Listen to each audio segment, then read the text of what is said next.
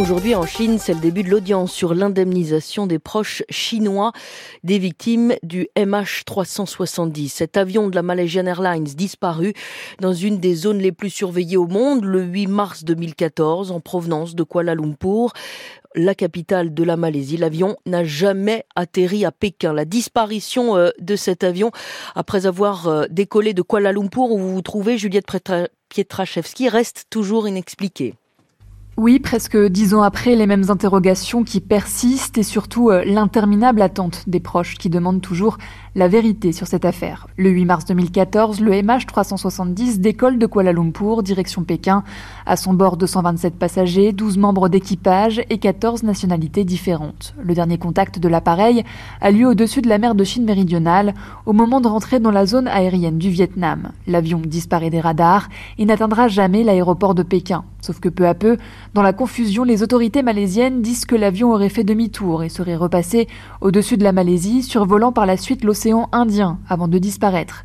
Un discours qui s'appuie sur des signaux repérés par les satellites Inmarsat. Mais un an plus tard, toujours rien, et puis en juillet 2015, un flaperon trouvé sur une plage de la Réunion fait finalement parler de lui. D'autres débris dans la région vont également être trouvés et identifiés comme ayant appartenu à l'avion disparu. Et ces quelques découvertes n'ont pas calmé évidemment euh, la frustration des familles des victimes. Oui, et en cause un flou qui persiste, une liste d'imprécisions, d'interrogations qui s'allonge au fil du temps.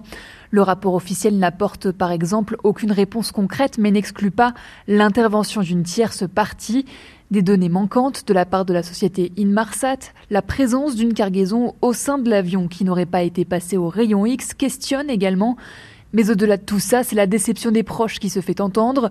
Les recherches maritimes lancées sous l'Australie après la disparition de l'appareil, en coopération avec la Malaisie et la Chine, ont été suspendues en 2017. L'espoir des familles repose sur la reprise de ces recherches par la compagnie Ocean Infinity et sur une enquête encore ouverte, une enquête française d'ailleurs. Et quel est l'enjeu des indemnités financières alors? Eh bien, face à toute cette affaire, les obligations financières de la compagnie de la Malaysia Airlines restent assez floues. En 2014, des paiements provisoires de 50 000 dollars avaient été proposés aux familles des disparus. Certaines avaient accepté.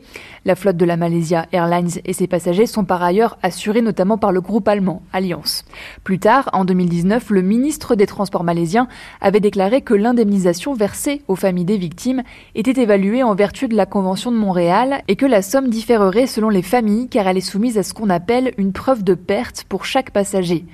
Mais en parallèle, eh bien, plusieurs proches des disparus ont refusé de signer leur accord d'indemnisation, tout simplement parce qu'ils dégageaient toute responsabilité de la compagnie aérienne et du gouvernement malaisien. Juliette Pietraszewski en Malaisie. La Chine a donc été le pays le plus touché par la disparition de l'avion. Deux tiers des passagers étaient chinois. Neuf ans plus tard, on l'évoquait, certaines familles de victimes chinoises continuent de se battre pour obtenir vérité et indemnisation. Sébastien Berriot, vous êtes à Pékin où la justice se penche donc sur l'affaire à partir de alors cette nouvelle étape judiciaire ne concerne pas toutes les familles de victimes. Sur les 154 Chinois décédés, la plupart des familles ont déjà été indemnisées et les procédures de conciliation sont terminées depuis longtemps. Mais certains proches continuent de se battre. Ils sont une quarantaine au total à ne vouloir rien lâché pour connaître la vérité sur la disparition du Boeing 777. Ils ont saisi la justice chinoise et après une longue attente, donc,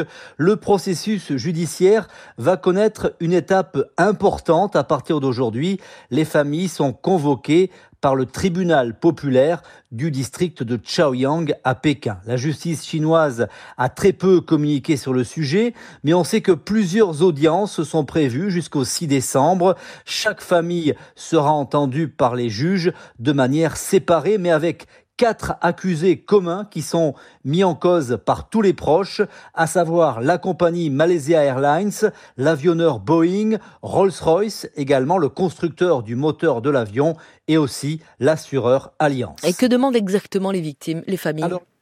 Alors les, requêtes des familles sont nombreuses. Il y a d'abord les indemnisations, mais ce n'est pas forcément la principale demande. Certaines familles chinoises continuent de croire que leurs proches sont encore vivants. Elles souhaitent que le tribunal ordonne la mise en place d'un fonds financier pour permettre la poursuite des recherches. Les familles avaient déjà sollicité la justice en Malaisie et aux États-Unis, mais sans réponse. Cette fois, c'est donc la justice chinoise qui est appelée à se prononcer sur la base des conventions internationales de Montréal et Chicago sur le transport aérien. Une justice au fonctionnement, on va dire, assez opaque. Il est difficile de savoir si les magistrats chinois vont aller au-delà des mesures financières avec, euh, par exemple, des sanctions juridiques. En tout cas, lors du jugement final, certaines familles chinoises disent aussi attendre des excuses de la part des responsables de la disparition de l'avion. Sébastien Berriot en Chine, c'était le club des correspondants. Merci à vous deux.